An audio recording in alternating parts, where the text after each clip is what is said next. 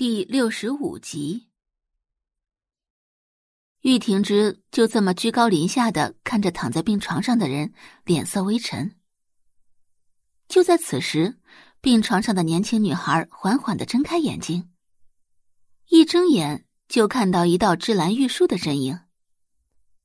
男人约莫一米九的身高，身穿黑色工装裤、马丁靴以及黑色衬衫。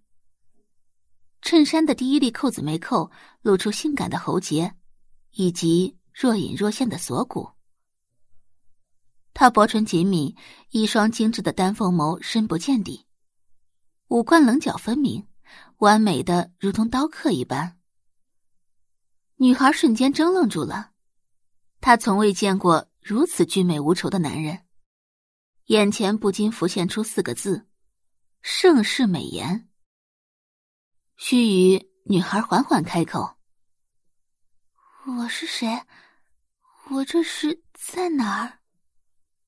其实她已经恢复了记忆，但是从她刚醒来时听到的那番对话来看，她能判断出，此时的她还不能说自己已经恢复记忆了，因为一旦说出真相，她将失去眼前这个男人。不是他。玉婷之沉声开口，嗓音压得有些低。医生一愣，说完，玉婷之长腿一迈，转身便走。杰瑞立即跟上玉婷之的脚步。先生，您确认不是吗？确认不是，你去处理一下吧。杰瑞点点头。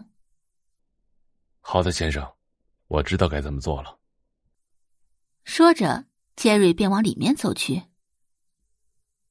玉婷之刚走到外面，一位白发苍苍的老人便迎面走来。老人大概七八十岁的样子，虽然拿着拐杖，却脚步轻盈，一派仙风道骨之姿。闲庭先生，谁能想到，江城人尽皆知的废物玉家老三，就是站在商界金字塔顶端的大佬。刘观主，玉婷之微微转眸，嘿嘿，恭喜您啊！刘观主笑着道：“他不是我要找的人。”玉婷之淡淡开口，语调里听不出什么情绪，俊美的五官在月色的笼罩下若隐若现间显得朦胧又神秘。他站姿随意，可周身却爆发出一股让人望尘莫及的气势。闻言，刘观主摸了摸胡须：“您那位故人遭遇空难，葬身大海，如今再世为人，必然会改头换面。那您是如何判断出里面那位不是您要找的故人？”玉婷之抬眸望向天边的明月，而后缓缓道。我不会认错他。